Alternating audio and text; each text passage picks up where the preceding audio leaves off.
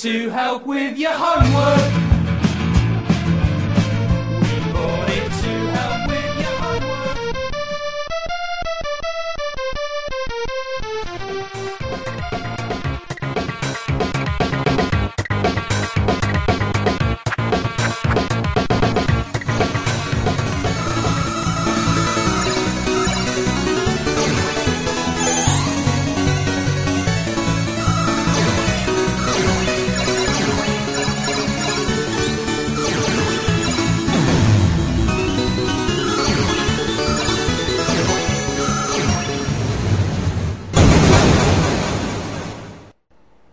Retrocomputaria, porque velho é o seu PC.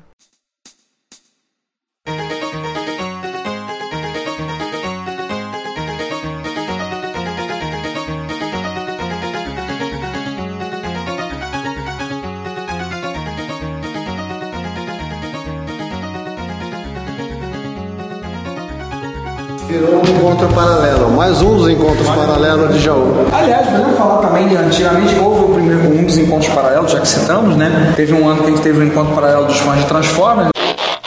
Né, que a gente foi parar Tony, lembra? A gente foi parar lá, lá no camelódromo de Jaú, que tem, sei lá, 50, 80 boxes. Deve caber metade de uma das quadras da Uruguaiana, lá no Rio. Metade de uma das quadras. São quatro quadras.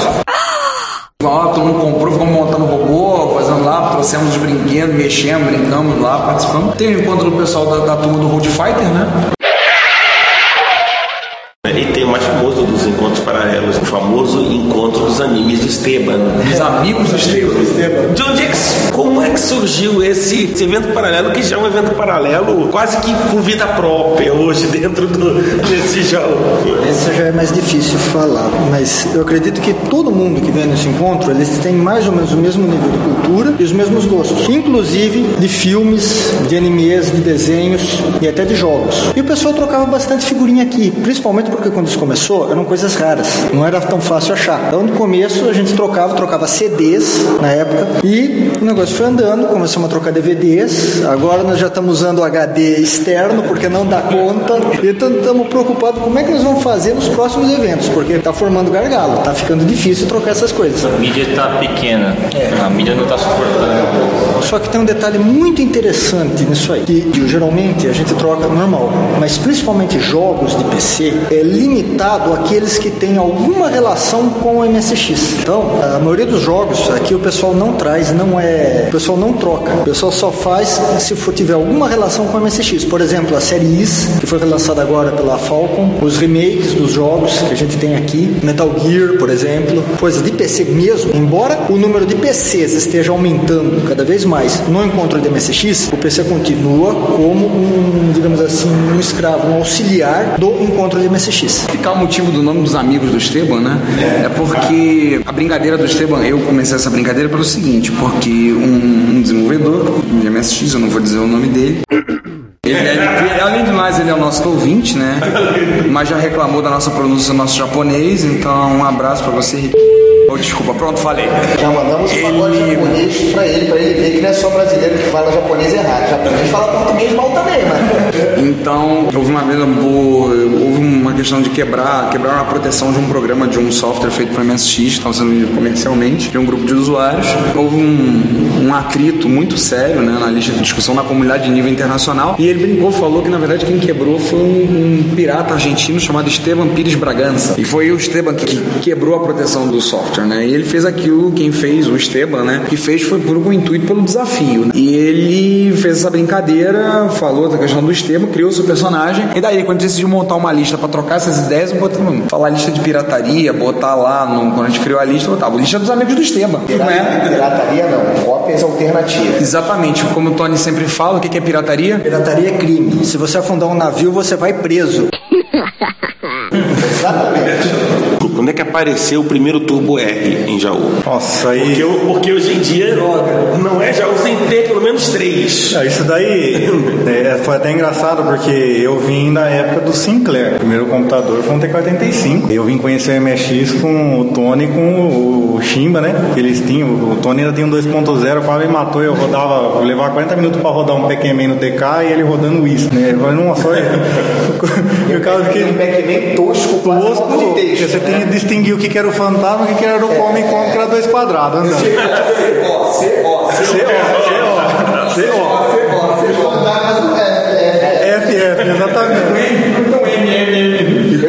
42 é. Então, o que acontecia? O Shimba, ele tinha na época mais condições de estar adquirindo. Então, ele foi ele que me vendeu meu primeiro eh, Expert cinza DD Plus. Tinha um, um, um Expert 1.1, ele foi comprar um DD Plus, tirou o, o DD Plus de dentro, trocou com o com 1.1 e me vendeu um Expert cinza DD Plus. Oh. Aí eu ele falou, não, eu tenho esse aqui é legal porque já tem a interface e tal, o drive pendurado lá de cima assim no gabinete, né? Eu não conhecia, falei, não, dá aqui, né? Eu vou comprar. Depois de uns anos que eu descobri que ele tinha trocado o DD Plus no gabinete. E, e aí o que acontecia? Cada vez que ele comprava um micro, ele me ligava, falou, ó, comprei um micro novo, vem ver. Catava a bicicleta, na época não tinha carro, né? Subia na casa dele, ó, o micro legal, tá com 2.0, e eu comprava um dele pra mim. Passava um tempo, ó, comprei outro. Comprou um 2 mais. Eu fui lá, comprei o 2.0 pra mim. Falei, vou alcançar ele uma hora, né? Na verdade, o intuito dele não era te mostrar um computador novo, e sim te vender o velho. Vendeu, velho. É, ele, ele sabia que você era o bucha que comprava as tranqueiras dele. As tranqueiras dele. Entendi. E cada vez que saía um negócio novo, ele comprava, ligava, a gente ia lá, brincava, tudo junto e tal. E eu falei, uma hora eu vou alcançar ele, que ele sempre tinha um que fazia mais coisa que o meu. Eu falei, uma hora eu alcanço. Foi quando o Ademir fez as primeiras Expert Turbo. Eu fui lá em Sagres buscar, comprei e ele não comprou. Eu comprei sozinho. Falei, agora, agora você não ganha de mim, porque a minha tem turbo. Velho, comprou turbo. Um belo dia, né? Tocou o telefone, numa sexta-feira à tarde. Velho, sobe aqui agora. Como é que aconteceu, Shima? Sobe agora. Tem um negócio pra mostrar pra você, eu nem abri ainda. Vem aqui. Peguei a bicicleta e pau, né, pra cima. Era puta morro acima a casa dele. Cheguei lá, tava lá o pacote, lá, acabou de chegar. Abrimos junto assim o Turbo RGT. Falei, agora, falou, agora você não alcança mais. RGT? Até hoje, no máximo difícil de conseguir um GT. No máximo ele iguala. No máximo. Falei, nunca mais. E aí foi ele que comprou o primeiro. Foi de Minas Gerais, se não me engano, né? Que ele comprou. Não, o duro não é isso. Ele não tinha dinheiro. Quando ofereceram pra ele, ele não tinha dinheiro. Ele ofereceu, ele ofereceu pra mim. Pior é que eu tava endividado com o cartão de crédito. Inclusive, precisei de um patrocínio pra sair dessa dívida. Eu não tinha como. O que, que ele fez? Ele foi lá, ele emprestou dinheiro no banco pra poder comprar esse Turbo R.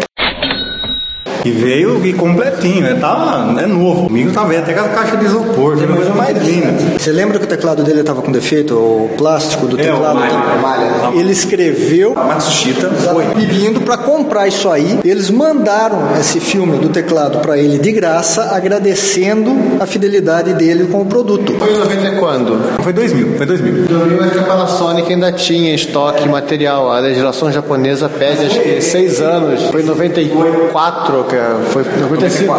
94 já mais pronto ser fabricado, então tava na época. Mas aqui vale fazer um adendo nessa compra dessa película, porque como nós vamos fazer? Foi nem e-mail, foi mandar uma carta para Matsushita do Japão falando se eles tinham negócio para vender pra gente. A Matsushita depois de 20 dias respondeu pra gente com uma carta falando que tinha, mas para não ficar caro para mandar pra gente no Brasil direto, ela ia mandar junto com outros equipamentos para Panasonic de Manaus e a Panasonic ia mandar pra gente para reduzir o custo de envio, totalmente de graça. Quando o material chegou na Panasonic, a Panasonic entrou em contato com a gente e falou assim, ó, chegou um material aqui para você tratar, você tem que pagar 50 dólares.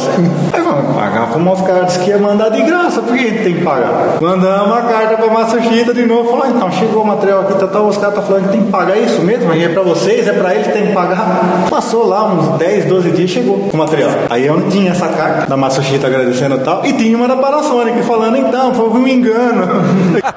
que beleza. Tipo, alguém foi comigo lá dentro. Aconteceu alguma coisa. Alguém foi que tá querendo ganhar. Então foi engraçado, eu falei, pô, os caras mandam de graça no Brasil, os caras tá cobrando a gente, né? Então foi interessante essa passagem aí. E ele só ele tinha Turbo R GT, né? Tinha o ST, tinha bastante, mas nos encontros só tinha esse GT. Aí depois disso ele comprou Music Model, ele comprou Kanji-ROM, SCC, era coisa que a gente não tinha. E o pessoal de fora que trazia que tinha, né? A gente aqui em Jaú é só ele que tinha. Depois que ele comprou essa daí, apareceram outros micros que ele ficava sabendo e repassava pra gente. Foi onde eu consegui comprar meu 2.0. Tinha um cara aqui de uma cidade vizinha de Itapuí, tinha um acervo lá de mais de mil programas, no, veio junto. E nós fomos aumentando nossa coleção. Nós chegamos a ter quase 3 mil disquete de, de revista né, no acervo do clube. Diz passagem Magical Computer Club de Jaú. Pai Meximba. Magical Computer Clube é baseado no Magical Tree? Não, né? Então, na verdade, foi uma conversa pra gente, assim, de, nossa, má- máquina mágica, máquina mágica, máquina mágica, e ficou o Magical Computer. Se eu não me engano, tinha uma revista falando alguma coisa da máquina mágica. Eu não sei nem se era em referência ao MX, mas tinha uma revista que falava, tinha um trecho que o cara dava uma entrevista falando a respeito, né, da máquina, que é a máquina mágica, é a máquina mágica, e pra gente o MX é uma máquina mágica. Basicamente, tudo que eu aprendi de informática, eu aprendi no MX. Né? Ganhei dinheiro com MX, fazia muito trabalho, programei muita coisa pra fora MX, instalava MX pros outros, locadora, cheguei pro MX locadora pro cara, falou, ó, usa esse daqui. Eu tenho um conflito com o MSX em relação a essa ter sido uma máquina mágica que é até interessante. Eu tenho um conflito que eu não sei se eu agradeço ou se eu xingo ele. é porque eu conheci a minha esposa graças ao MSX, né? É, explica muito. Então eu não sei se eu agradeço ou se eu xingo ele. Por enquanto, eu ainda continuo na dúvida. O problema é o dia que eu tiver a certeza. Entendeu? Eu perco a mulher e o MSX. Eu, o MSX. Não sei dois juntos. Um dia eu ainda conto essa história.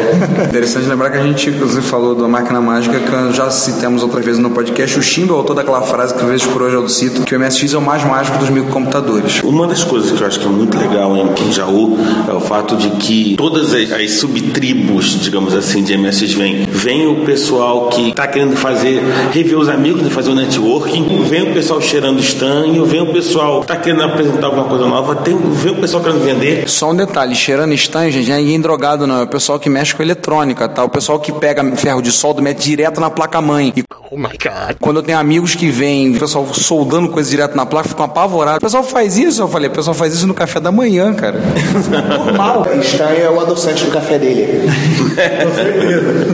Isso é uma coisa que é muito interessante aqui em Jaú, né? Quer dizer, não, é um evento para todo mundo que tem ou gosta né, de MSX. Ah, com certeza. Veio o Kim. Não se esqueça disso. O Kim é uma classe.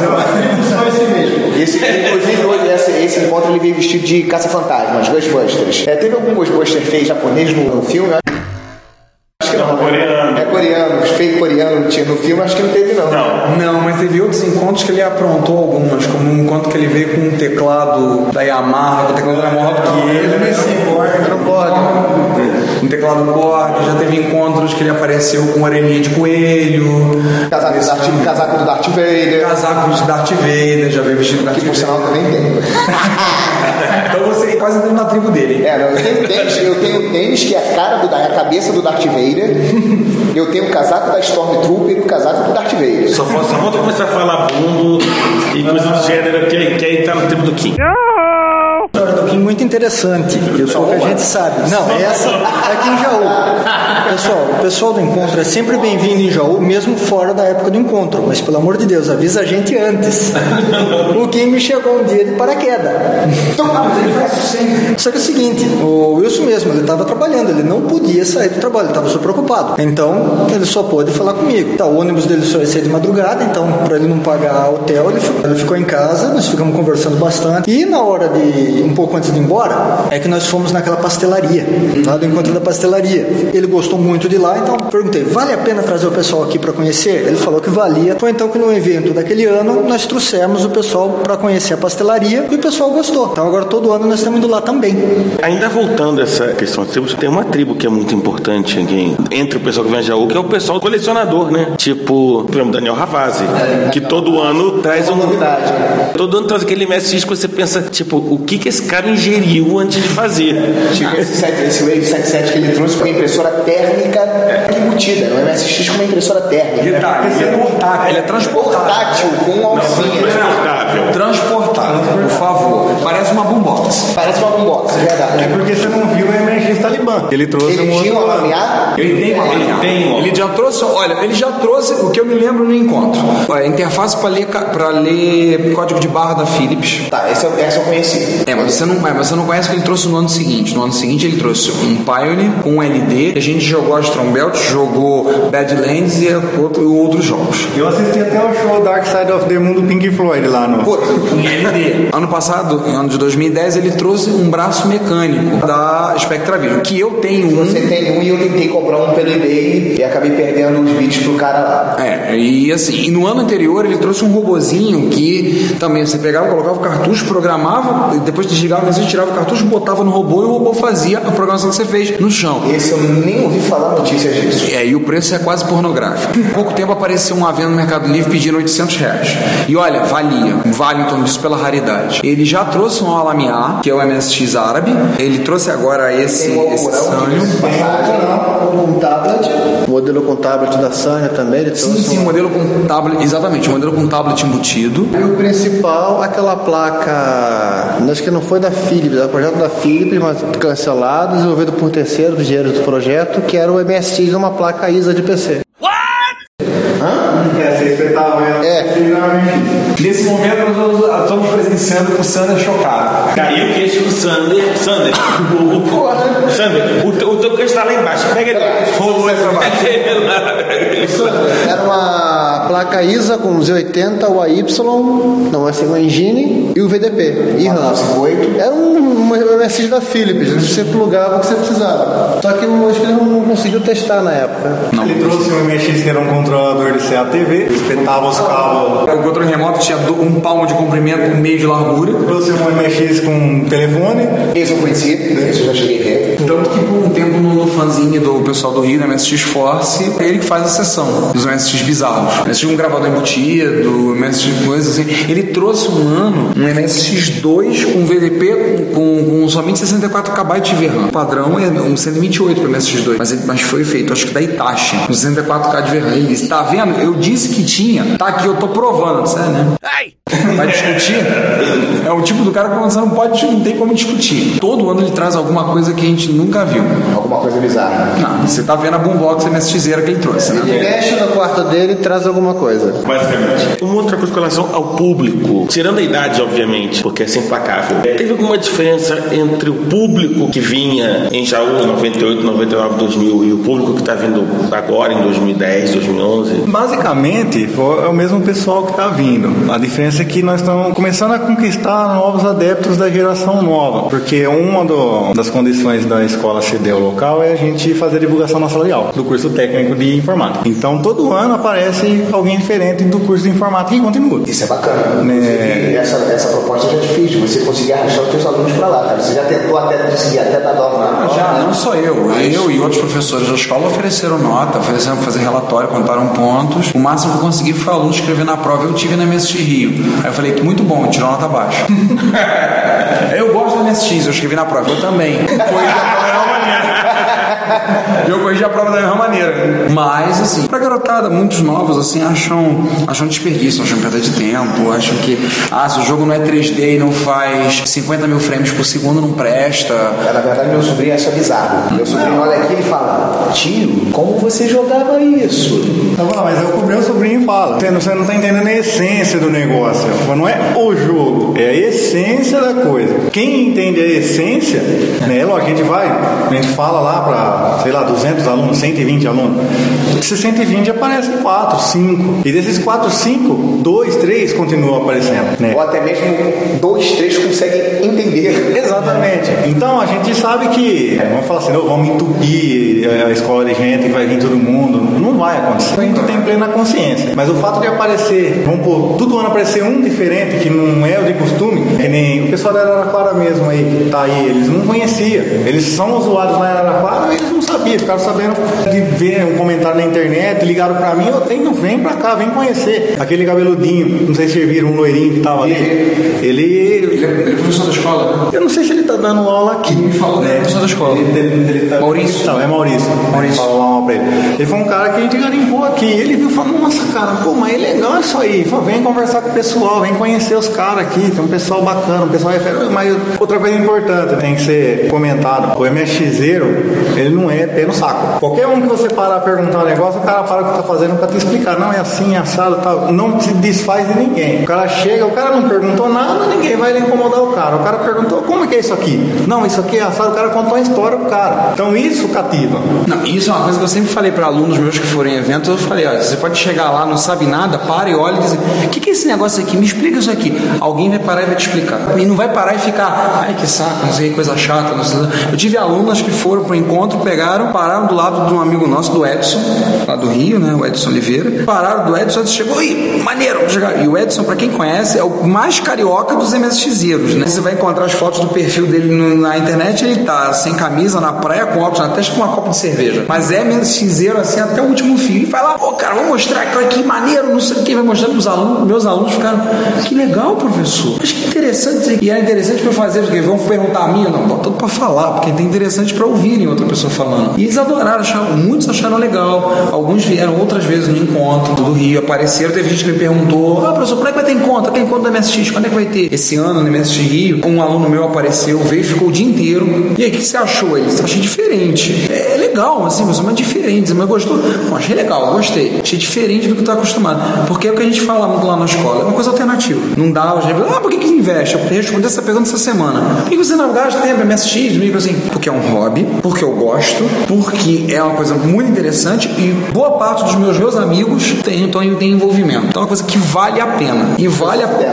É, ser uma coisa bem fudeba. Vale a pena sair de casa e dizer, ah, por que, que você foi 10 vezes que você vai a Jaú? Vai, irei a décima primeira, décima... Enquanto eu puder, enquanto eu tiver condição, virei. Porque vale a pena, porque é divertido, porque é legal, porque eu tô revendo amigos, porque eu tô mexendo com o micro que eu gosto, que eu tô trocando figurinha, tô batendo papo, minha esposa vem comprar sapato, ela encontra as amigas dela, que é uma coisa muito legal, que a gente já comentou. Então, enquanto puder, eu virei. Então, e acho que todos aqui partem desse princípio. Ainda sobre é, público. Eu, hoje em dia eu acho que, vamos dizer, o, o público que vem em MSJO já é mais ou menos estabilizado conforme os anos. Já, já sabe que tem tipo, um certo número, mas a gente teve anos de pico, né? 99 ficou maior pico. Estava em 2000, 2011. Eu lembro que tinha registrado 60 pessoas no mesmo dia e realmente mais de 150 no total. E isso trouxe alguma dificuldade inesperada para vocês ou, ou foi tranquilo? De repente, esses picos aí de 60, 70 pessoas por dia, 150 pessoas no evento inteiro. Foi complicado achar os restaurantes né, para levar as pessoas. né? Espaço não é qualquer lugar que suporta todo esse pessoal. Mesmo quando nós vamos para um lugar novo, nós temos que pensar: será que o lugar vai suportar esse monte de gente? Aliás, nós temos sorte que o X Fudeba já está tão acostumado com a gente que lá o pessoal já vai direto. Aliás, o pessoal vai uma algazarra danada e eles já estão até acostumados, eles dão risada. Realmente a preocupação nossa né, na época desses picos aí, né, principalmente na primeira vez, nós não, realmente não esperávamos o volume. É porque tem o pessoal, a gente já sabe ali que é cadeira cativa, o pessoal sempre vem, e aquele ano, primeiro ano que encheu, falou, nossa, onde nós vamos hospedar todo mundo? Onde vamos pôr esse pessoal para comer? Onde nós vamos ligar todo esse monte de computador? realmente assim, no, na princípio você, nossa, vai ser um problema. Mas aí todo mundo sai correndo atrás, todo mundo, não, vai aqui, outro foi ali, conseguimos é, acomodar todo mundo e tal. Falou, não, então, ó, a gente sabe que pode ter esse volume no próximo ano. Então já antecipadamente já fazia uma correria, via no hotel, via no restaurante. Tanto é que assim, não- nós não vamos em qualquer lugar. São lugares mais ou menos previamente escolhidos. Então a gente sabe que nem o almoço do sábado é aqui na frente. Então a gente sabe que o volume é pouco. Então, ó, almoçar ali. O do domingo é clássico no pizzaiolo. Todo, todo evento no domingo o almoço é lá. A gente sabe que comporta qualquer volume de pessoa. É lá. Nem arrisca um outro lugar porque sabe que vai dar problema. Não é que nem aquele ano da pizzaria ali. Só teve aquele ano. No outro ano o cara fechou. Então não dá pra contar. Aliás, isso é uma coisa que nós temos feito bem enquanto Jaú, né? Tipo, a nossa cidade não fecha. Já fechamos dois hotéis, já fechamos três ou quatro restaurantes, fechamos o bar do. Tá ficando bom nisso. É, sempre contar o boteco que fazia tal da égua no prato. Fechou também? Fechou no prato. Fechou também? Fechou. Uau. Também. Só, só, Qual o nome do prato? Égua no prato. O que, que vem a ser uma égua no prato? Não faço a mínima ideia. Não sei. E todo mundo que eu pergunto, ninguém, só o Rubem que sabe o que, que vem no raio do prato. Porque todo mundo que eu fui ninguém sabia. Falei, ele foi num cara convenceu o cara do boteco a fazer. Não, põe isso, põe isso, põe isso. Foi o cara fez pra ele. Por isso que o cara quebrou. Queijo, presunto, ovo, um é, é coisa. monstro. Tudo Deus ovos em cima. Contaram da água do prato? Prata é o seguinte, o Ruben que falou isso. É um, o bar que cara, de vez em quando chegar, o pessoal fala, gente, vou fechar o bar que eu vou pescar. Quem vai comigo? Um belo dia eles fizeram isso, chegaram e voltaram pro bar. Todo mundo morrendo de fome, não deve ter pescado nada. Então chegaram por lá e vê o que tem pra fazer aí. O cara pegou tudo que tinha na geladeira e fez. A égua no prato. Era queijo, ovo, presunto, acho que tinha alguma coisa de carne, o frango, botou tudo lá, botou no forno e pronto. É água no prato. E todo lugar que ele vai que tem água no prato fecha, porque já tem dois botecos que fechou. Né? Tem- é dois. Né? A dificuldade maior realmente era né, o hotel, né, o pessoal ficar, que a gente sabia que não é todo hotel que tem espaço para todo mundo. É, e tem outro problema que normalmente tem sempre algum evento ocorrendo aqui em Jaú nesse, É, o- nos feriados de É, Jaú. esse feriado, os dois feriados, né? Porque a gente tenta pegar um que o feriado fique próximo do fim de semana. E no feriado do dia 2 foi no- no- na quarta. Então você tinha a segunda e a terça de meio de semana, dia útil. Então não tem condição de fazer. Então pegamos o dia 15 porque fica mais próximo, né? Dá pra você dar uma enforcada na segunda. Só que pelo fato de ser um feriado né, prolongado, é, o pessoal da cidade aproveita para fazer outros eventos também. Que nem esse ano tá tendo a feira de calçado, outro prédio aqui próximo. E vem pessoal do Brasil inteiro e de fora pra cá. Ainda Então, isso não era uma coisa que não tinha né, no começo. Mas tinha o encontro de moto. O primeiro ano teve encontro de moto, Tinha 20 encontro de moto. motos. A gente Né? foi almoçando panela, que acho que fechou Fechou também. Fechou também. E eu vi várias motos estacionadas lá e o Mar, Marcelo Reis, que a última vez notícia que eu tive estava pilotando é, petroleiro. O Mar falou: Oba, vou catar o pessoal lá da, da turma dos motoqueiros lá perto de casa, eles devem estar aqui. Vou pegar carona, vou voltar de carona de moto pro Rio. Era, era encontro de motoboys. Não, não, mas era de moto. Ah, não, motoqueiro é encontro de motoboy. Era de quando motociclista, tá Ah, bom, melhorou. desculpa. Do, encontro de, né, de, de motoqueiro aqui, né? O motociclista. Muito obrigado. Ocupava muito os, os hotéis, principalmente os mais baratos, porque para minha xizeira ele precisa de uma cama e para lavar o rosto. né? Mas isso é suficiente pro cara. E barato. É, alguns precisam de uma tomada para ligar o MSC e programar para o dia seguinte. A gente, a gente vive com 8 bits, 3,52 MHz, 64K de RAM, não vai conseguir sobreviver com banheiro Então. Exatamente. Então, Era um problema sério na época. Ter espaço para todo mundo para descansar e tal. Apesar que depois o pessoal ia pro bar do Vinícius e dormir mesmo, você esquece, né?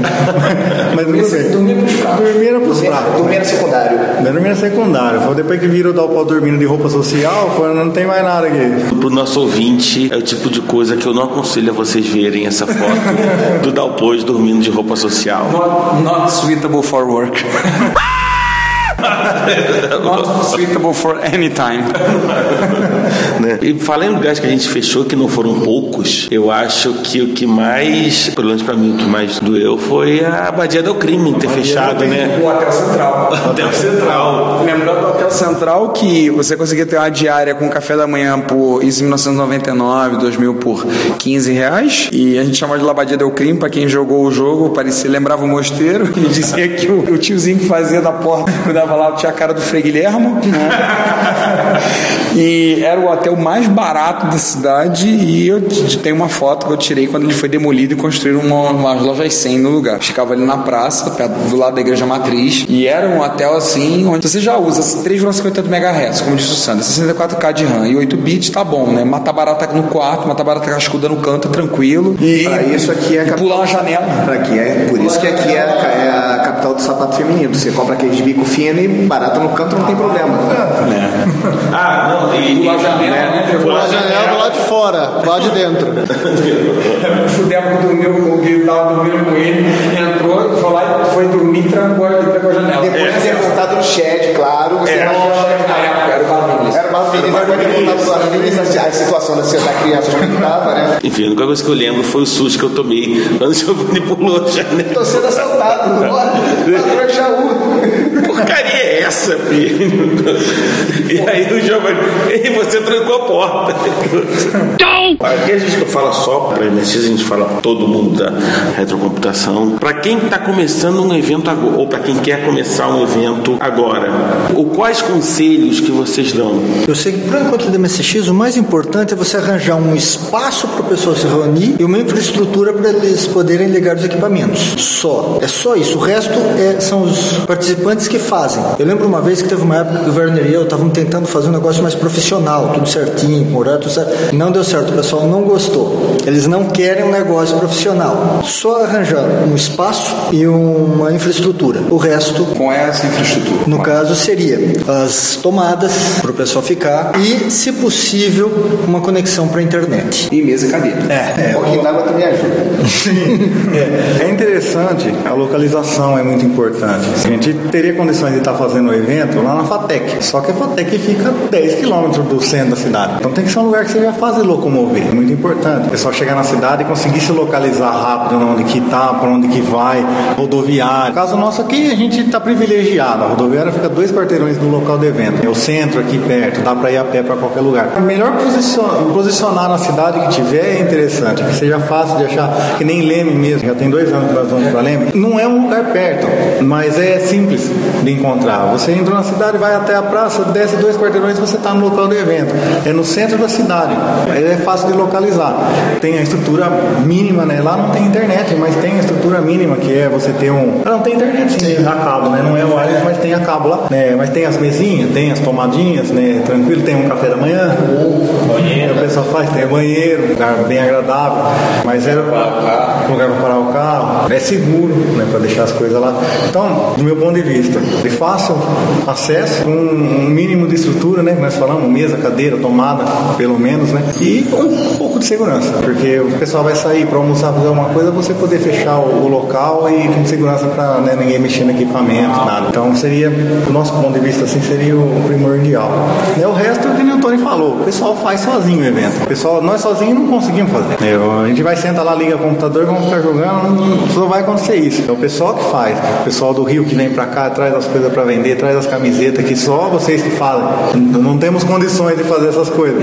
E aliás, a história das camisetas é curiosa o seguinte: a gente começou a fazer camiseta, começou a ver isso. Primeiro, porque o pessoal queria. Segundo, porque a gente precisava ter uma fonte de renda para pagar o aluguel da sala, onde fazia o encontro. Por quê? No Rio tudo é cobrado. É raro conseguir um lugar de graça. Tem uma época que a gente cobrava a entrada. Só que era pior ainda, porque para entrada tinha que supor que alguém tinha que ficar na porta cobrando. E ninguém queria ficar lá. Todo mundo queria ficar mexendo nos micros, batendo papo, conversando, mexendo, assistindo palestra. No Rio teve uma época que a gente fez palestra. O último ano que a gente cobrou foi 2001. Na Swan, que foi o maior dos encontros do Rio. A gente juntou, num, foi de um dia só, a gente juntou umas 80 pessoas. E encheu muito porque foi divulgado no jornal. Caderno de formato do jornal Dia. A gente não soube, a gente correndo divulgação e mandando para um monte de gente. Saiu uma matéria de página inteira no caderno sobre a gente. Foi um pego de surpresa. O evento lotou, mas era complicado. Então a gente decidiu não botar mais entrada. O João mesmo, que hoje não pode estar com a gente, o primeiro encontro que ele foi foi em 98 e eu lembro que ele parou na porta e falou: Eu queria muito, mas eu não tenho dinheiro para pagar a entrada, eu só tenho dinheiro da passagem de volta. Aí você fica naquela situação, pô, é a gente precisava pagar, mas não, entra, cara, entra, que isso? E o João começou a participar em 2001 e tá aí com a gente, grava podcast conosco, participa. Então, assim, a gente começou a fazer camisa, fazer material para vender com esse objetivo de ter fundos para pagar aluguel de sala, para fazer. E esse dinheiro que o grupo do Rio hoje em dia tem, reverte para ajudar, tipo, alguns que quiseram vir para o encontro. Ó, o grupo te empresta o dinheiro, você paga,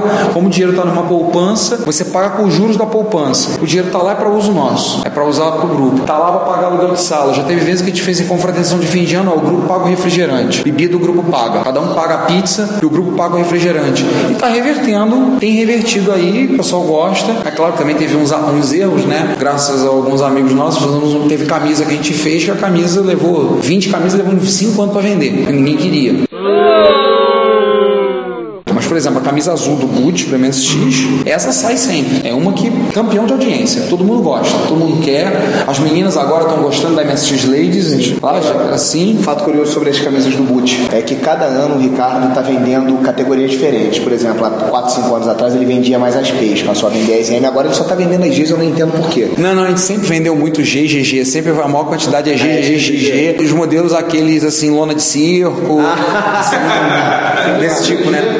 É, larga. XG, XXG, GLC, é, por aí vai. Atenção pessoal que é usuário do TRS-80 de TRS Color. A gente recebeu um e-mail do nosso amigo Alexandre Pereira, o Pac-Man, para avisar que no dia 7 de abril teremos um encontro de usuários da plataforma da Radio Shack em São Paulo. Vai ser no bairro do Tatuapé, na casa do José Ferro. Então, se alguém tiver interesse em ir, passe um e-mail para o Alexandre Pereira. O e-mail é pereira@yesmobilemedia.com.br. Não deixem de ir. E ó, Pac-Man, manda informações, manda fotos pra gente, tá? Quer falar disso no podcast. Um abraço.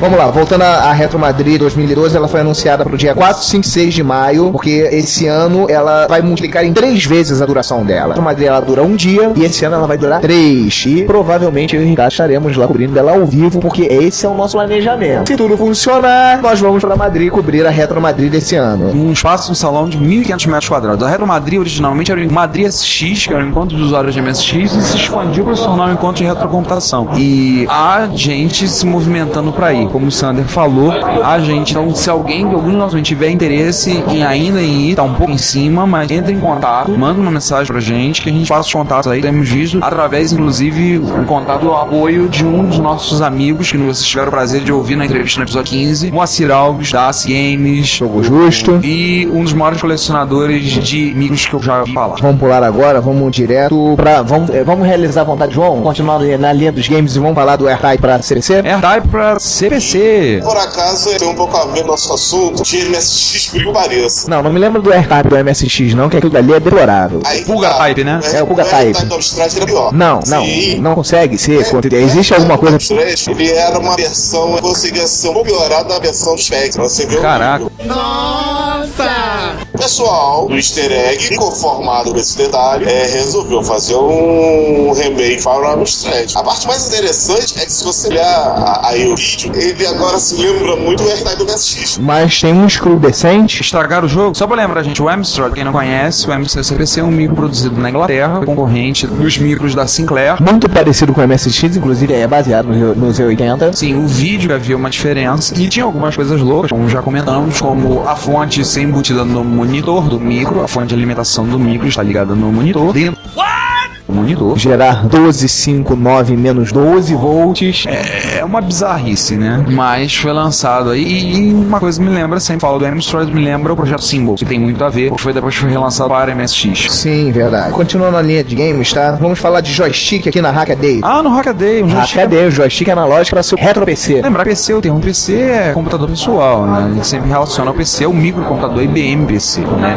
Ou a sua arquitetura. Mas, parte da graça de computadores clássicos é jogar alguns jogos clássicos. Na própria máquina. Claro. Em emulador não tem graça. E o projeto que apareceu no Hackaday muito interessante foi a, a criação de um joystick analógico. Baseado nos thumbs dos joysticks novos, tal como do Xbox 360 e PlayStation 3. Ele utiliza um thumb de um Xbox 360. Aquele joystickzinho analógico dele. Inclusive com tudo, com servos de controles, mecanismos e afins. Tem no Hackaday, como sempre, fantástico trabalho no Hackaday, tudo bem documentado, tudo dizendo exatamente como fazer. E ele fez isso para usar numa Apple II. Tem lá embaixo um programinha de teste dele. Sem contar um vídeo explicando como funciona. Sim, muito bom, muito bom, muito bacana. Muito bacana, muito bacana. Parabéns ao pessoal do Hackaday. Continuando em games, Continuando em games. Sempre surpreendendo, né? Sempre surpreendendo, sempre surpreendendo. Freelance Mon Monster Slayer para Spectrum 2012 saiu do Motion Twins. Um jogo novo para Spectrum foi lançado para Spectrum 48K. Tem aquela cara bem de jogo de Spectrum, mas é muito, muito bacaninho, muito interessantezinho do pessoal do Motion Twins. Inacreditavelmente muito bem colorido, sem borrar tudo. Cute. Slayer. E nós temos uma nova versão perfeita dele também para Spectrum, mas aqui é para Spectrum 128. Um gráfico, inclusive, cores bem melhores. Nós para Spectrum 128. Tem alguns links no site, vocês vão ver listado para Spectrum 128 também. Mais 2, mais 2A, mais 2B, mais 3. São os Spectrum produzidos pela Amstrad. Aliás, a gente andou conversando ontem com o nosso amigo Daniel Caetano, que gentilmente nos estava hospedando em São Paulo, que é possuidor de um ZX Spectrum mais 2. A gente estava conversando algumas coisas curiosas sobre o micro. né? E o micro realmente, ele tem apenas tem uma má fama pela Amstrad ter comprado a Sinclair, mas a máquina realmente é boa. E é robusta, diga-se passagem. Extremamente robusta. Ele falando da fonte dele, chegou, me deu vontade de ter uma fonte do Spectrum, de tão robusta que é a fonte. E, e falando ainda de Spectrum, Jim 2, Belmont's Revenge da Retroworks, mais um jogo para Spectrum 48. Simpático, não tão bonito quanto o anterior, mas a, a ideia do jogo é bem bacana. E trabalha com música? Nossa. Sim, a ideia do jogo é bem, bem inovadora, bem bacana. Você vai fazendo lá, tem algumas coisas com música. Então é um jogo bem, bem interessante. Como disse o Sander, não tão bonito quanto o outro, mas realmente é um jogo interessante. E é interessante ver essas coisas acontecendo hoje em dia. Todas essas plataformas, esses lançamentos estão sendo produzidos hoje em dia. E o pessoal acha que a gente fala de computador velho e acha que não sai nada. Acha que fala passado. Como já me disseram pra mim, vocês tinham que parar com essa mania. Ah, computador velho, calça boca de sino, coisa do tipo. Olha, eu nunca usei calça boca de sino na minha vida. Mas eu tenho o maior prazer em dizer que eu tenho três MSX em casa, tô pretendendo comprar um quarto e amo muito tudo isso. Vai dizer propaganda do McDonald's. Pois é. E falando em computadores clássicos, calça-boca de sinos e afins, tem duas notícias aqui que me deixaram meio queixo caído. Uma é o 6502 voltou a ser vendido no Reino Unido. Como vocês ouviram no nosso episódio, episódio 20, o 6502, seminal processador, no episódio 20, gastamos os seus ouvidos em dois episódios falando de cujo volta a ser vendido no Reino Unido. Sendo que, como todo bom projeto, ele recebeu um nome de um engenheiro. O engenheiro deu o nome a ele. O nome dele é W65C02S9-14. Parabéns. Gente, olha só, novamente, a gente já falou dessa máxima. Se você inventa um projeto, se você deixa, você pede um engenheiro, aquele cidadão que estudou sei lá quantos anos, não teve vida, sabe como é que é, não conhece, não conhece mulher, não sabe o que é isso. Dá um projeto pra ele fazer, mas não deixa ele dar nome. Não faça isso. Você vai se arrepender veementemente. Não faz isso. Não deixa ele dar nome. Dá nome você. Ouviu, IBM? Hum. Isso aí, não deixa, não deixa, por favor. Mas vamos lá, voltando a falar desse cara, ele é 100% compatível ao seu avô de 1975. Ele tem 14 MHz, inclusive a sigla no finalzinho lá 14, é porque ele tem 14 MHz contra o, os 1 MHz do original. Ah, ele está sendo utilizado no, no projeto do Commodore 65. Commodore 65? Sim, aquele projetinho de trazer o Commodore pancado robusto do século 21. Hum, isso Essa- aí. E aproveitando o nome que era para a sucessão do Commodore 64. É, é isso O aí. tinha esse nome. Isso aí. E junto com isso foi criado um compilador específico para ele, para utilizar os poucos recursos a mais que ele tem além do seu original. Ele tem 100% de compatibilidade, mas tem algumas funções a mais. E tem um compilador próprio para ele, que é o CC65. É o CC65, que é aquele pad, né? É o CC. Vamos aproveitar já que a gente falou de Inglaterra, vamos continuar em Inglaterra? Sim, claro. É essa segunda notícia que eu falei que me deixou de queixo caído foi a abertura do museu do ZX81. O que era conhecido no Brasil como TK82C, TK83, TK85. Isso que, comemo- aí. que estava comemorando no ano passado, comemorou os seus 30 anos. Foi feito, inclusive, tem um, um encontro de usuários, de, de fãs do ZX81. Sim, desenhado pelo Sir Leclerc. Teve um encontro no ano passado no, no- em Belo Horizonte, que alguns estiveram. Lembrado do primeiro jogo nacional vendido foi o Em Busca dos Tesouros Perdidos, que esteve lá no, no evento que nós participamos. Isso aí, o foi Joga Brasil. Joga Brasil que a gente ah, vai falar hoje um pouquinho. Tem que dar uma pincelada rápida sobre o Joga Brasil. Isso aí. E como, falando um pouquinho da história do ZX81, ele é um sucessor direto do ZX80, que foi lançado em março de 81, com uma pequena expansão de memória. O original tinha 512 bytes, o sucessor tem 1K de RAM. Veja bem, 1K, não é mega, 1K de RAM, tá? E o museu tá, parece que tá bem bacaninha. Tá todo material bem documentado. Lembrar que o ZX81, por exemplo, ganhou um prêmio como British Design Council e ganhou o House Industrial Forum em 1981 e ganhou uma cadeira permanente no Design Innovation Collection, na sede em Essen, na Alemanha. Um exemplo de design, exemplo de máquina e o interessante comercial dele não. Finalmente, você pode agora satisfazer o seu desejo de poder. Pois é, e ainda tem o seguinte, hein, no site do museu, ele tem softwares, entre outras coisas, ele tem livros de referência, tem toneladas de livros de referências aqui, todos em PDF, prontos pra você, pra você baixar. Software, software, livros de referência, hardware, propagandas e ainda uma sessão falando do Dickinson, que esse é o designer responsável do projeto original do ZX81, do design dele. Muito bacana, parabéns pela iniciativa. Gente, visitem, vale a pena vocês gastarem um tempinho dando uma olhadinha. Tá. Aliás, vamos comentar uma coisa sobre os livros do 381, que num dos livros, para ser exato, no livro 8, tem uma Enterprise like aqui, né? Uma Enterprise bootleg na capa. Sim, sim, verdade. Vamos, vamos aproveitar que a gente tá na linha Sinclair, vamos falar de duas coisas legais. Uma é a LSD, que é uma interface SD com visual de microdrive para Sinclair. Pra Sinclair que é L. Pra Sinclair que é L, diga-se de passagem. Tá? E ela é embutida, ela é interna. Gente, é muito legal. Você tem o QL no cantinho, tá lá entradinha, um cartão SD. Muito bem feitinho, simples o projeto. O cara colocou lá, embutido dentro de um QL. Encaixa como uma luva Como no você- buraco do microdrive. Quem é nosso ouvinte já deve ter ouvido o episódio número 13, onde nós tratamos de falar mal de algumas arquiteturas, e o QL foi uma das primeiras, foi a primeira que nós falamos. O QL teve muita coisa sendo desenvolvida e criada por QL após a sua morte comercial. Tá aí um exemplo de uma. Muito bacaninha. Interface simples, elas são duas partes. Partes, né? Ela tem a microcontroladora, que é uma plaquinha de circuito muito simples. Não dá pra ver qual é, qual é o chip que eles basearam aqui. Mas ele tem uma segunda parte ligada pelo um flash de 16 vias, que substitui o microdrive. Você coloca a plaquinha do SD no local da plaquinha do microdrive, fica como uma luva, não altera as características e você ganha um suporte a SD com alguns detalhes interessantes. FAT 32. No. Suporte a FAT 32. Suporte a FAT 32. Suporte a FAT 32. Tudo bem que use qualquer coisa hoje em dia. Usar FAT deveria ser considerado crime contra a humanidade, né? Previsto na Convenção de Genebra. Sim, claro. Mas, mesmo convenhamos, é, é o que todo mundo usa, né? Ah, é o que tá dentro, da, dentro das nossas câmeras é o que tá digitais. dentro das nossas câmeras digitais, Nossos exatamente. celulares. É, o- é que é simples, funciona e é uma porcaria, mas tudo bem. Isso aí. E da série ZX Spectrum, né? Nós temos aqui uma pequena diquinha que tá no Retro Show. É um site muito bacana. O Retro Show ele fala sobre retrocomputação, bacaninha. Ele ensina como carregar jogos do ZX Spectrum num reprodutor de MP3. Lembrar, gente, o Spectrum era uma máquina que drive chat não era uma coisa lá muito fácil, como vocês já, já podem notar, não era. Você tinha algumas interfaces de drive posteriormente, hoje em dia a gente cartão SD, CF, sem problema nenhum. Mas o que é muito comum, está disponível até hoje, são imagens de fita cassete. Sim, verdade. E, por exemplo, um ZX Spectrum, o, o C28 é, 2+, o ZX Spectrum 2+, ele já tem um gravador embutido nele próprio. Embutido no gabinete do... Embutido no gabinete. E pra ele, o pessoal aqui deu uma solução bem, bem inteligente. Ainda você encontra no mercado adaptador de qualquer dispositivo que tenha uma entrada, uma saída P2 pra fita cassete. Eu utilizava isso pra botar o meu MP3 no rádio do meu carro, que eu não queria tirar a originalidade dele. E ele tinha um Roadstar. Então eu utilizava um adaptador pra botar MP3 e ligar no meu player. É uma, é uma fita cassete que tem uma cabeça magnética ao contrário.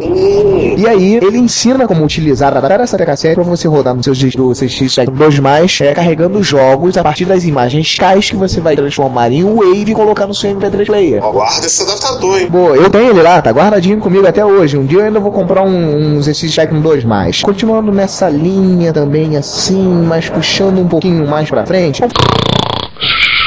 Fala de Amiga? Sim, Vamos falar do Amiga. Tá, vamos lá. Vamos falar do J Amos. É uma Nossa, reimplementação do Amos Basic, só que em Java. Pô, interessante, hein? Muito interessante. Quem quer programar em Basic pro amigo e não tem uma amiga, você pode utilizar o J Amos. É bem bacana, é uma implementaçãozinha simples, roda ou offline, ou você pode rodar online, do interpretador de Basic do Amiga. Sim, bonitinho, simples, E a, simpático. e a linguagem Amos é uma linguagem muito interessante para amiga, assim. Ela é mais, mais relevante do que o próprio Basic. o Sim, sim, sim. Tanto que, aliás, né, existem, lembrando, vários softwares foram desenvolvidos em Amos, base- baseados no Amos. Entre eles, um que nós não gostamos de lembrar, mas foi desenvolvido em Amos. Vocês sabem qual que eu tô dizendo, né? Não, não, não recordo. Sabe, João, qual que eu tô dizendo? Ah, não, cara, é. É o- ele mesmo. É o, é o Capoeira, é o. Tan, É, tan, é, é o Barra Vento. Foi desenvolvido em Amos. Ah, por isso que é aquela merda. Ops, pode falar isso não, né? Não pode falar isso nesse horário, não, cara. Nosso podcast é 10 anos de censura. É, é verdade. Lembra disso. Mas vamos lá, voltando, vou continuando nessa linha, tá? Por incrível que pareça, pessoal, o Warlink, ele é um sistema operacional que foi bem bacana, ele foi muito bem feito. E até hoje, ele ainda tem alguns desenvolvedores. E acabou de ser lançada a versão 1.3 do clássico Warlink para 68K. Ou seja, se você tem uma amiga 500, amiga, amiga, amiga 2000, um desses aí, tem coisa nova pra ele, gente. Tá aí, Classic Workbench 68K. Não, ele funciona não só no 500, como ele funciona no 500, 600, 1200, 1500, 2000, 3000, 4000 e no UAE. O AE é o emulador. É o emulador. Emulador. Isso aí. Muito bacana, muito bacana. Funciona em tudo. Seja, funciona em qualquer amiga. Mas o interessante é que ele funciona nos amigas clássicos. A parte do amigo do 500 Plus, por aí vai. Muito bacana. Bem, senhor, eu acho que por hoje de notícia tá bom, né? É, eu acho, gente- eu gente acho que tá- chega, né? A gente tá numa vibe de notícias tremenda, né? Falando um bocado. Gostaríamos de fazer alguns comentários pra gente encerrar por hoje. Primeiro, já comentamos em episódio passado que nós estivemos no evento no Joga Brasil e foi um evento muito bacana, onde nós tivemos o prazer de conversar com uma pessoa da nossa época, uma pessoa qual muitos nossos ouvintes pedem uma entrevista e a gente já traçou contato, gravamos algumas coisas, tivemos algumas conversas e em breve a gente terá novidades a respeito disso. Não podemos prometer quando, não podemos dizer como, mas nós teremos. Em breve, muito em breve, teremos novidades a respeito disso. O evento, quando ela foi organizado pela Icon Games, presença do senhor Slotman, cujo apelido é José Lúcio Matos da Gama, e nosso amigo. E um dia a gente vai tentar arrastar o Slotman pra gravar sobre desenvolvimento. Sim, claro. Gostaria muito. Ô Giovanni, ex-quinto elemento, pega aquela lista de promessas que a gente fez, acrescenta essa. Vai. Faz esse favorzinho, acrescenta essa. Muito bom. Ah,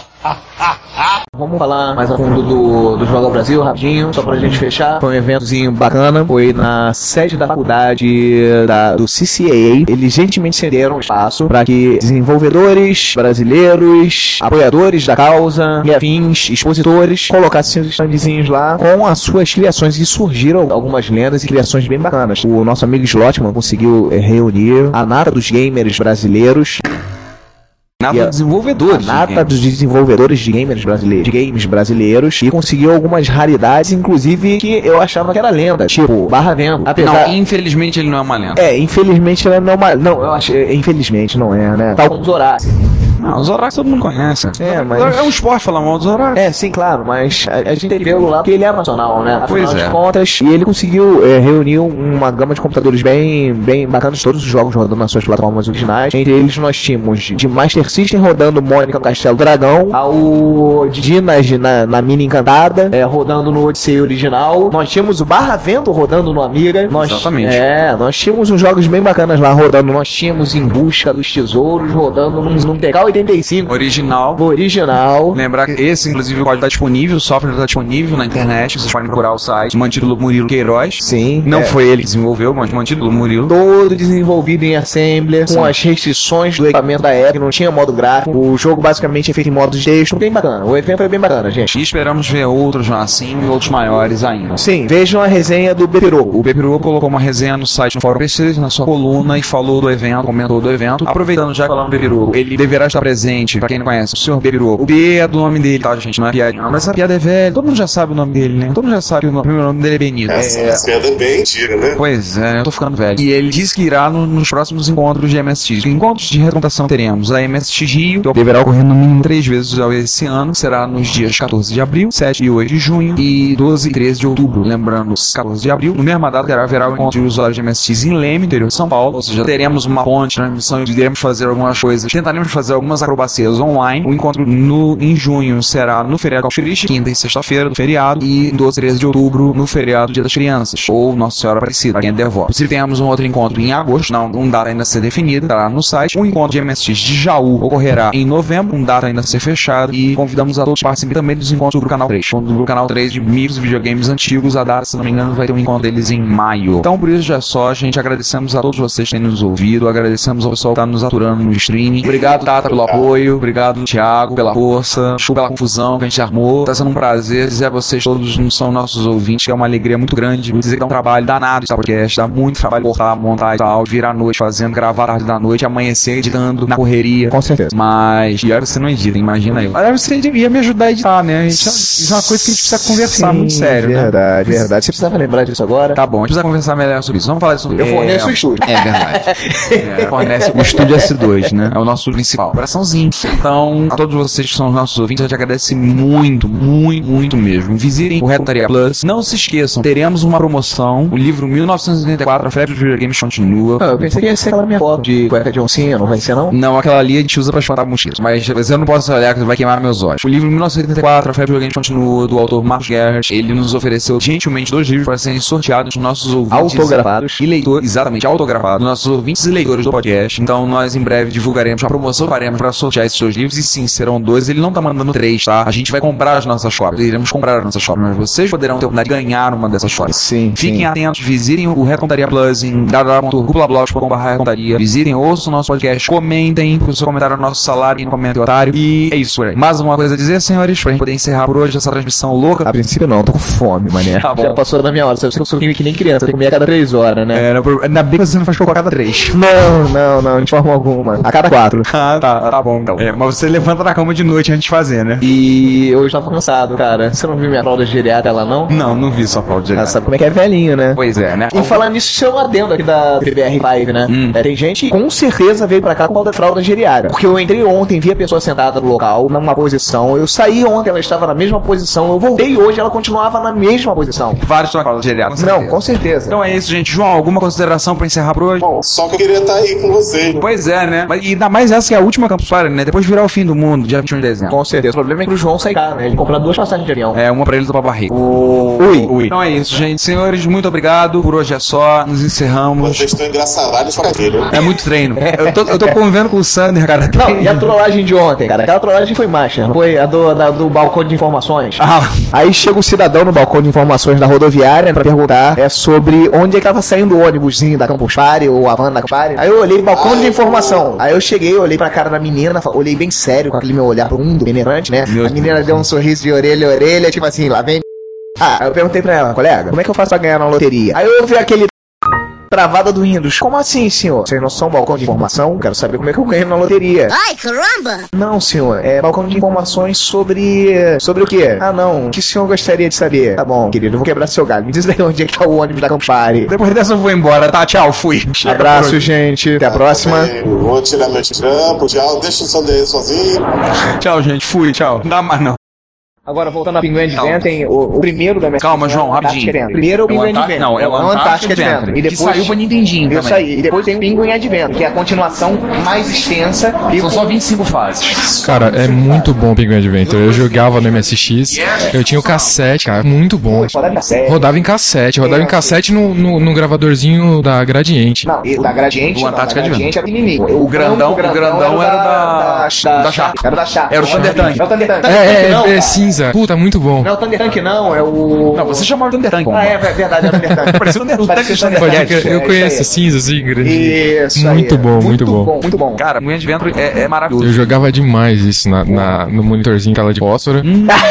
Monitor verde da Gradiente. Que existia a lenda que existia um colorido, né? Existia? Olha, não, existia a, a, a Ah, a caixa do MSX tinha um daquele colorido. Ô, louco. É, só que o problema é que nunca existiu. Aquilo era feito. Ah. A Gradiente teve o projeto, ela fazia, ela tinha tudo demais que era Telecom que fazia, mas não saiu. Assim como o MSX2 da Gradiente. Sim. Hum. Que a história do MSX2 da Gradiente foi que ela ia sair, mas quando entrou o plano colo, segurou tudo. Ah, é? E aí eles não produziram. Eu conversei com um diretor de marketing da Sharp, É. conta antes do podcast, do projeto do livro que tá parado, e ele falou pra mim, a gente ia fazer MSX2. O problema é que a Sharp japonesa entrou e reclamou e fez parar. Por quê? Sharp japonesa não produzia MSX, ela não fazia parte do consórcio. É. E ela produzia os micros dela. E a Sharp brasileira produzindo, que era o Grumaquinho com a Mar. Eles criaram a empresa separada, a Apple, Exatamente pra, por causa disso. para não ter esse problema. Não teve jeito. O Hotbit preto, ele era tudo, ele tinha tudo pronto pra ser um 2 um dois Todo zero. pronto pra ser um 2-0. Por dentro, os pontos de solda, tudo corte na placa, Tudo tudo, certinho. pronto, tudo certinho pra ser um 2-0. É, pois A é. galera já não falou isso. E a Sharp, a Sharp a gente tava trocando o microfone e o Thiago Euro tá conversando com a gente, da, na, do Na Calçada. Apresenta, por favor, Thiago. Thiago, se apresente. Obrigado, gente. Eu sou do Anacalçada.com. Estamos aqui ajudando o pessoal do, da Retrocomputaria no Cubo Geek, ou no Cubo Vivo também. E, bom, vocês ficam aí, continuem conversando com eles. Eu só tava falando aqui do, do Pinguim, que eu achei sensacional. Eu jogava, eu tinha, sei lá, 8 anos de idade. Meu pai me deu MSX, jogava na telinha de fósforo, eu rodava com um gravadorzinho. Tava falando com eles aqui, parecia até o Thunder Tank, né? Gravado. Verdade, o gravador, estilo Thunder Tank. Pô, cara, não escutei nada que o Thiago falou. Cara, você não precisa escutar, você só precisa fazer o que a gente manda. Isso aqui é inevitável atropelar, não reclamem. Não, tudo bem. A gente Tem vai... hora que o, o áudio, somente do Sander, desaparece. Eu entendo que você atropele tudo por causa do seu tamanho. É difícil controlar isso tudo. Eu, eu entendo. Mas você não entende é que eu não tô te ouvindo direito. Ah, tá, entendi, entendi. Tá, tá muito baixo aí pra você? Tá muito baixo, João. O Sandro tá muito baixo. É porque na verdade a captação do microfone dele tá sendo feita pelo próprio micro, tá sendo feito Cara, pelo é IP ali. inevitável atropelar as pessoas. Não, tudo bem, a gente, a gente te dá um basta. A gente dá um basta. A gente corta o teu áudio se você atropelar. Tá bom, continua aí, pessoal. Se você quer comunicar-se conosco, elogiando, apresentando sugestões, ajudando nas erratas, fazendo críticas construtivas ou mesmo dando um depoimento, não hesite, faça. Você pode enviar um e-mail para retrocomputaria.gmail.com, uma mensagem pelo Twitter para o nosso usuário Retrocomputaria ou comentar nos posts desse episódio, que estão em retrocomputaria.blogspot.com ou em www.dimensãonerd.com. Se você quiser, pode também enviar um comentário de voz que iremos publicar no nosso podcast. Lembre-se, o seu comentário é o nosso salário. Obrigado e até o próximo podcast. Você ouve esse programa na Combo Podcast.